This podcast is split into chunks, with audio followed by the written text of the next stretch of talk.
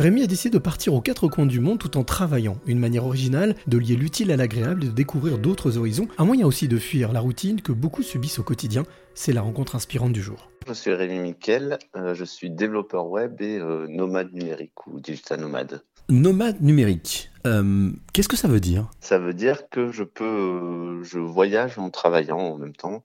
Numérique parce que je peux le faire depuis un ordinateur, j'ai juste besoin d'une bonne connexion. Je suppose que le choix d'être nomade n'est pas un choix euh, anodin, ou en tout cas euh, qui s'est pas fait du jour au lendemain. Euh, comment t'es venu l'idée ou l'envie? L'envie, c'est qu'en quatrième année d'études, j'ai dû partir à l'étranger. J'ai passé un an en Chine. Et puis, puis je me suis dit qu'au final, maintenant, juste avec un ordinateur, on pouvait travailler d'un peu où on voulait. Donc, je, mon, j'avais comme rêve de, de, de, pouvoir faire ça. Le terme, je le connaissais pas encore à l'époque. J'ai découvert quelques années plus tard. Et en fait, dès que j'ai pu finir de rembourser mon prêt étudiant, je suis parti. Et, c'est pas mal comme ça. Qu'est-ce que ça te procure comme émotion ou comme sentiment, le fait justement de, de pouvoir être nomade et en même temps de pouvoir exercer ton métier? Euh, bah, Déjà, c'est un gros sentiment de liberté, c'est sûr. Euh, et puis après, euh, ça, à, chaque, euh, à chaque découverte d'un nouveau pays, d'une nouvelle ville, il y a, toujours ce petit euh, frisson qui, qui permet de ne pas avoir de, routine qui peut être ennuyante des fois, même si elle peut être confortante des fois aussi. On parle de, voyage, hein, on parle de, mobilité. Euh, c'est quelque chose qui t'a été transmis, ce goût des voyages, euh, dès ton enfance? Est-ce que tes parents, par exemple, ou ta famille sont, de grands voyageurs? Non, pas du tout. Non, j'ai pas, j'ai pas voyagé beaucoup. J'étais à la frontière de l'Espagne, donc j'ai dû aller une ou deux fois à la frontière quand j'étais petit, mais non, j'ai pas plus voyagé que ça. Quel était le déclic, le fait de, de partir à l'aventure et d'aller à la rencontre de nouveaux visages et de nouveaux paysages? Bah, comme je disais, c'est vraiment euh, passer un an en Chine à découvrir vraiment une culture euh, différente euh, qui m'a donné envie. Et puis après aussi, j'aime pas beaucoup le froid, mais donc c'est pas mal de voyager pour aller voir des pays où il fait chaud toute l'année aussi. On parle de digital, on parle donc de, gestion, de, de, travail à distance. C'est quoi une journée type de Rémi? Quand tu pars dans un pays ou un autre, comment est-ce que tu organises tes journées? Alors déjà, ça dépend de quel côté du globe je suis, parce que c'est soit, pour être avec le fuseau horaire français, je dois travailler le matin, soit l'après-midi. Si je suis plutôt en Asie, c'est je, je, me réveille, je fais quelques découvertes, je vais visiter des choses ou euh, je vais me promener. Ensuite, l'après-midi, je travaille et, euh, puis le soir, euh, soit je reste tranquille, soit je sors, je vais rencontrer des gens. Et au Mexique, par exemple, c'est plus euh, le matin, je me lève très tôt, je travaille toute la matinée, puis l'après-midi, je fais des activités et pareil, je sors un peu le soir. Tu, tu viens de prononcer un mot qui est euh, la notion de rencontre. Ces, ces rencontres, pour toi, elles sont importantes, cruciales, vitales? C'est quelque chose qui te permet d'avancer? Euh, ouais, je, je pense même la première raison de voyager, c'est pas vraiment pour voir des paysages, parce qu'on a des très beaux paysages en France. C'est rencontrer de nouvelles personnes, des, des, des, des façons de penser différentes, euh, voilà, se confronter aux autres, c'est toujours très intéressant, très enrichissant. Alors justement, quand tu te retrouves confronté à, un Mexicain ou un Cambodgien, un Chinois, un Thaïlandais, ça te fait quoi? Eh ben, au final, on n'est pas si différents.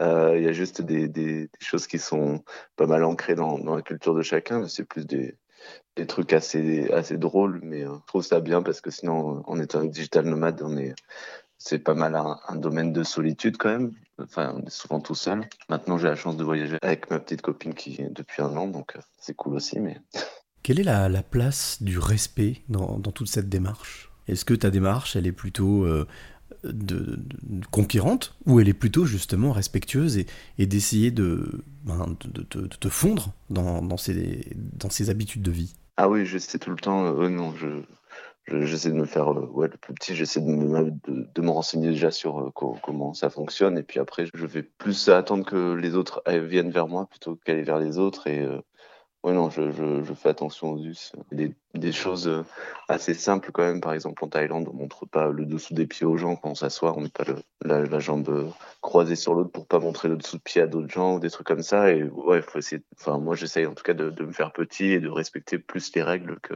encore que les locaux pour pas donner une mauvaise image. Tu es jeune, tu n'as peut-être pas encore forcément fait énormément de pays, d'horizons, mais quel est ton bilan? Je suis très satisfait par, par, par ce choix, en tout cas, c'est sûr.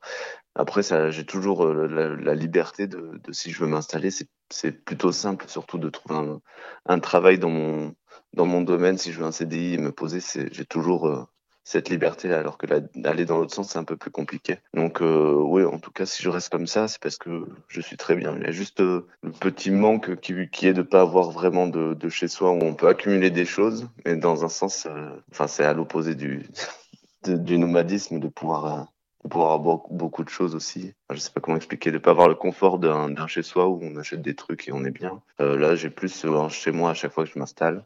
Et ça, c'est quelque chose qui te manque? Oui et non. Disons que quand, j'avais le chez moi et que j'ai tout vendu, ça m'a vraiment procuré un gros truc de liberté, de pas avoir à me soucier de, quoi que ce soit d'autre que ce qu'il y a dans ma valise. Euh, c'était vachement vachement rafraîchissant. Et après, euh, c'est vrai que de pas avoir euh, pas pouvoir garder euh, des choses, de devoir se séparer constamment de de trucs qu'on a, c'est un petit manque. Mais dans, dans l'ensemble, le bilan, c'est quand même très très positif. Hein. C'est juste le petit moins, quoi le pays que tu as en ligne de mire ou que tu rêves d'aller découvrir, ce serait lequel? Euh, Là, on a pour but avec euh, ma copine d'aller au Japon pendant quelques mois. J'avais déjà visité, mais en tant que en vacances, quoi. Là, ce serait pour y vivre de 3 à 6 mois. C'est une culture qui m'intéresse beaucoup. Alors Rémi, j'ai envie de te poser cette question euh, qui est une récurrente dans ce podcast. Quelle est la, la, clé que tu as envie de donner ou de transmettre à celle ou celui qui t'écoute maintenant? Bah, je pense qu'il faut euh, savoir euh, s'écouter parce que j'ai beaucoup de gens qui me disent euh, ah t'as trop de chance de pouvoir faire ça. Après on peut se donner on peut se donner la chance d'y arriver. Certes c'est pas tous les métiers qui peuvent faire ça, mais on peut toujours trouver un, moyen d'arriver à quelque chose qui s'en rapproche. Donc je sais pas, c'est se donner les moyens ou justement ne pas avoir peur de lâcher prise, de lâcher son confort, de lâcher sa sa zone de sécurité et, et se lancer quoi.